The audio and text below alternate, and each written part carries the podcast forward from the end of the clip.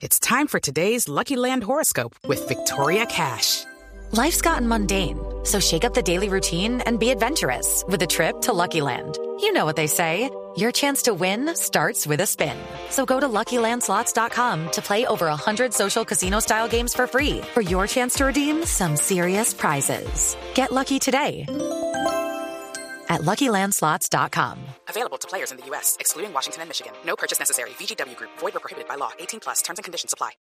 La noticia es esta alrededor de la suerte de Chris Froome y de lo que va a pasar con su suspensión. Nos acompaña el doctor Pedro Manoneles. Es un médico experto en medicina deportiva, experto en dopaje y miembro de la Comisión de Dopaje de la Federación Española de Medicina del Deporte. Profesor Manoneles, buenos días. Hola, muy buenos días. ¿Qué fue lo que le encontraron a Chris Froome en la Vuelta a España?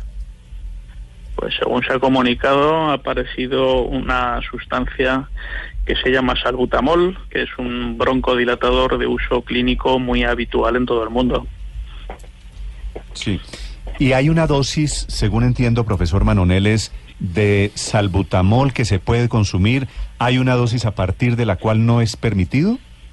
Exactamente. Se permite el uso de salbutamol por vía únicamente inhalatoria, no se permite la vía oral ni la vía parenteral, es decir, con pinchazos, siempre y cuando la cifra que se obtenga en un análisis de orina sea inferior a mil nanogramos por decilitro y por lo visto el ciclista ha tenido una testificación de uh, superior a dos mil nanogramos en una de las vueltas, en una de las etapas, creo que Sí. fue la 18 de la Vuelta a España. de ¿Qué este. Qué es, profesor Manoneles, 2.000 nanogramos en, en español? ¿Eso cuánto es? No, en español y en todo el mundo. Los nanogramos son millonésimas de gramo, pero, o sea, decir, una cifra muy pequeña, pero también es cierto que el uso de los medicamentos se realiza también en dosis muy pequeñitas. Lo que tal vez sea más trascendente, pienso yo, es indicar que esa cifra eh, es muy difícil que se obtenga, o por no decir imposible, utilizando las dosis terapéuticas inhalatorias que se permiten, porque los, mar- los márgenes de, de separación de las dosis clínicas eh, son muy amplios para no tener problemas con, en algunos casos de deportistas, claro. Sí. Eso querría decir que usted en lo particular no tiene duda de que él se excedió en el consumo de salbutanol. Eh, no, yo lo que puedo decir es que hay una sospecha muy importante de que él se hubiera dopado. Él va a pedir un análisis farmacocinético, posiblemente se le haga una investigación de qué es lo que ocurre con esta sustancia en su cuerpo, porque cabría la posibilidad de que en, una persona concreta la farmacocinética, es decir, eh, qué es lo que ocurre con una sustancia que se introduce en el cuerpo hasta que es eliminada, eh, puede ser variable de unas personas a otras y podría darse el caso, y eso habría que confirmarlo lo quiere realizar, que se tratara de una cosa excepcional. Pero en principio la sospecha inicial es que pudiera haber habido un procedimiento de dopaje. Sí. ¿Y se habría dopado solamente para esa etapa, la etapa 18 de la Vuelta a España, o para toda la Vuelta a España? Eso no, eso no lo sabemos. Sabemos que en ese momento, en ese control, él tuvo una cifra elevada. Eh, más allá de esto no se puede decir, eh, no se puede aventurar nada porque sería una imaginación únicamente. Este, este salbutamol, profesor Manoneles, ¿qué produce en el cuerpo? Es decir, ¿cómo beneficia a un ciclista? ¿Ese dopaje es para qué? El salbutamol es un broncodilatador, pero que tiene tres efectos. Uno es el de dilatación de los bronquios en aquellas personas que tienen enfer- enfermedades respiratorias como asma o como bronquitis. Por lo tanto, aumentaría el diámetro de los bronquios. Este efecto en el deporte es poco manifiesto desde el punto de vista de la mejora del rendimiento, pero además es un estimulante, un estimulante de grado ligero, pero la utilización más importante del salbutamol en dosis elevadas es como anabolizante, es decir, eh, un efecto que lo que mm, consigue es aumentar eh, la fuerza y la masa muscular.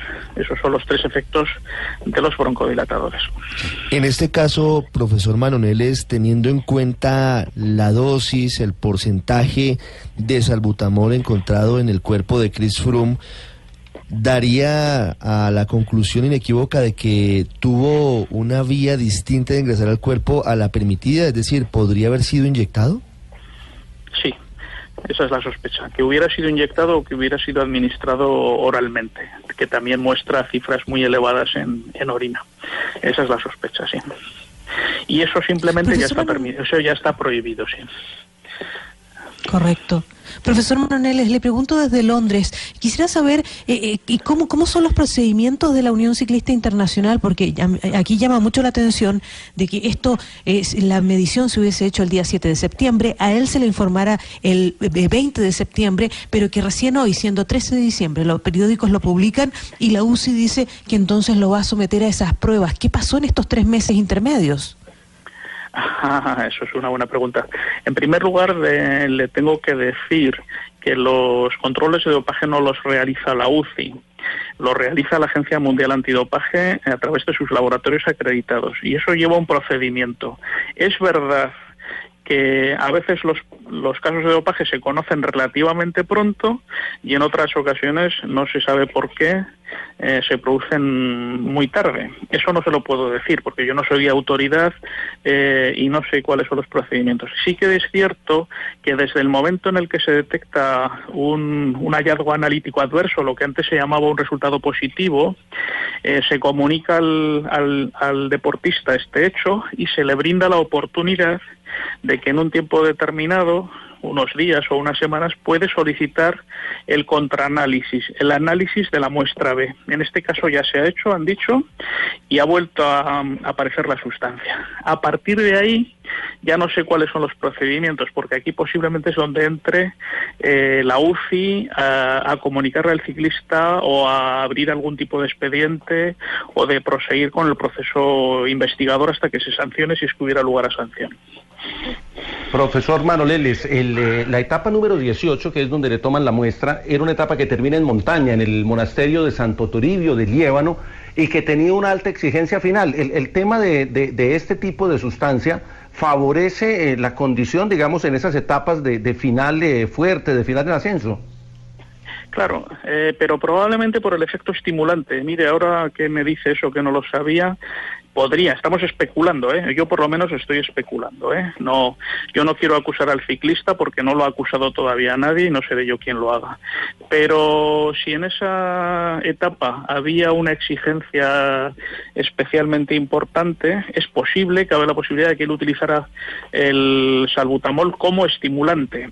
El estimulante lo que produce es eh, la puesta en marcha de unos mecanismos que permiten al organismo pues eh, tener menos fatiga, menos cansancio y mayor respuesta cardiovascular a los esfuerzos que se planteen. Por lo tanto, sí que es posible, o sea, desde ese punto de vista sí que podríamos decir, o se podría especular con que lo hubiera utilizado con fines de mejora del rendimiento en esa etapa concreta.